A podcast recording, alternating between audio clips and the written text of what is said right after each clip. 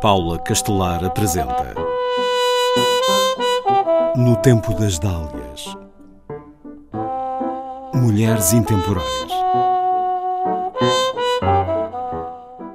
Maria da Conceição Peleteiro nasceu em Lisboa em 1954. Cresceu no seio do que considera uma família feliz. Segunda filha de quatro, com apenas o pai a trabalhar fora de casa, teve um apoio materno excelente. A mãe, com o curso de Físico-Químicas da Faculdade de Ciências, foi uma atenta estimuladora da formação dos filhos. Em casa nunca faltaram livros novos para ler, nem conversas à volta de todos os temas possíveis e imagináveis. Em resumo, uma infância feliz entre Lisboa e Porto. O liceu foi o Dona Leonor em Lisboa e as matérias favoritas foram as ciências, em particular a biologia. Foram muitas e boas as professoras, tanto de biologia como de matemática ou física e química. Na altura de escolher o curso, medicina surgiu como uma hipótese, mas a dificuldade em lidar com pessoas em sofrimento foi determinante. Decidiu-se assim pela medicina veterinária. O estudo envolveria também áreas afins da biologia e o curso tinha muitas vertentes. A Escola Superior de Medicina Veterinária era um meio pequeno em que a proximidade com os professores era total. Na altura era escola única no país e tinha alunos de norte a sul, dos Açores e da Madeira. Conceição Peleteiro nunca antes tinha escutado o sotaque açoriano. A Revolução de 1974 apanhou-a no terceiro ano, um ano charneira entre as ciências básicas e as aplicadas. Foram tempos fabulosos, com muitas assembleias gerais, uma aprendizagem irrepetível de exercício de cidadania e democracia direta. Terminado o curso, teve a sorte de ter aberto vaga para assistente na sua área favorita durante o curso, a anatomia patológica. E foi o início de uma carreira docente de mais de quatro décadas. Tinha 22 anos quando começou e faz questão de referir que teve a sorte de trabalhar com grandes patologistas veterinários como Nunes Petisca e Costa Durão. Casou aos 23 anos com um colega médico veterinário, José Gomes Pereira. Tiveram dois filhos, a Ana e o Zé, que aos 13 e 9 anos, em 1992, ficaram órfãos de pai, vítima de morte súbita.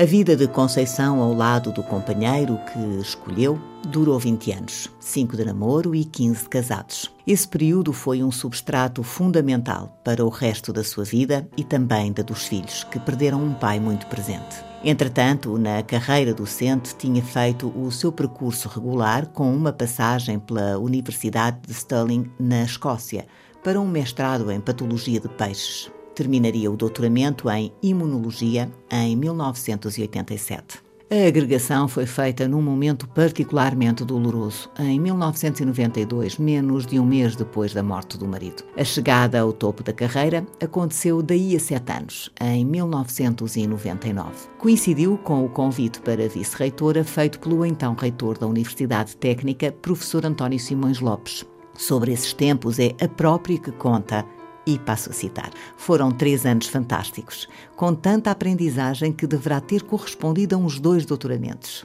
Tinha sob a sua responsabilidade os pelouros académico, da avaliação e da formação docente. Na altura, organizaram-se alguns cursos de formação para docentes universitários muito inovadores no panorama nacional. Foi também o início do coro da Universidade Técnica, onde cantou 10 anos como contralto sob a responsabilidade do maestro Jorge Alves. Sobre essa experiência, Conceição Peleteiro exclama: Que bem faz aos professores aprender a cantar e com isso a projetar a voz.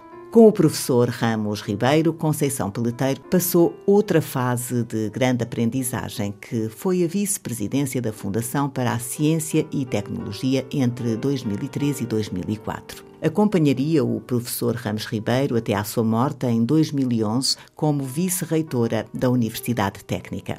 A sua atividade científica na Faculdade de Medicina Veterinária começa em meados dos anos 90. Dedica-se então a uma das áreas mais importantes da sua carreira, o estudo da hematúria enzootica bovina, uma doença que pode ser diagnosticada em diversas áreas do globo. A hematúria é desencadeada pela ingestão do feto comum, uma planta muito abundante no mundo que é tóxica, podendo desencadear graves hemorragias da bexiga. É ainda responsável pela formação de tumores na bexiga nos bovinos que consomem a planta de forma continuada. Em Portugal, a hematúria era muito frequentemente diagnosticada nos Açores. A investigação desenvolvida no país por diversas equipas, uma das quais lideradas por Conceição Peleteiro, deu origem a várias teses de doutoramento e de mestrado, a trabalhos originais e ainda à coautoria do volume da Organização Mundial de Saúde de classificação dos tumores do aparelho urinário em medicina veterinária. Mas para a cientista, o melhor de tudo foi ter contribuído para a diminuição para níveis residuais da doença no arquipélago faz questão de sublinhar que muito se deveu à ação persistente em excelente ligação com os agricultores açorianos de um dos seus doutorandos, o colega Carlos Pinto. A anatomia patológica, seja ela dos seres humanos ou dos animais, é essencial à maior parte da investigação que envolve a vida. Isso faz com que o patologista possa estar em simultâneo a colaborar em trabalhos científicos em áreas muito diversas. No caso da patologia veterinária, essa diversidade é ainda mais marcada. Hoje está-se a trabalhar num projeto com ratinhos, mas ontem foram cães, e amanhã vão ser coelhos ou texugos. Conceição Peleteiro gosta dessa diversidade e diz que uma das grandes grandes satisfações da docência tem sido conhecer gente fantástica. Alunos, colegas, professores da sua e de outras escolas, investigadores portugueses e estrangeiros, uma lista que não acaba.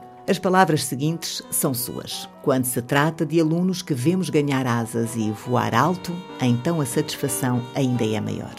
Na vida não profissional há muitas coisas boas a acontecer constantemente as três netas pequenas, que são um apetite todos os dias, o jardim que lhe permite mexer na terra e sentir o seu cheiro depois de umas horas de chuva. E ainda a boa saúde, o gosto por viajar, dançar, provar coisas novas. E é claro, a família grande, os três irmãos e muitos sobrinhos, os amigos, muitos e muito bons. Agora que a reforma está ao virar da esquina, está tranquila. No tempo das dálias em parceria com o MIMA, Museu Internacional da Mulher, e a Amonet, Associação Portuguesa das Mulheres Cientistas.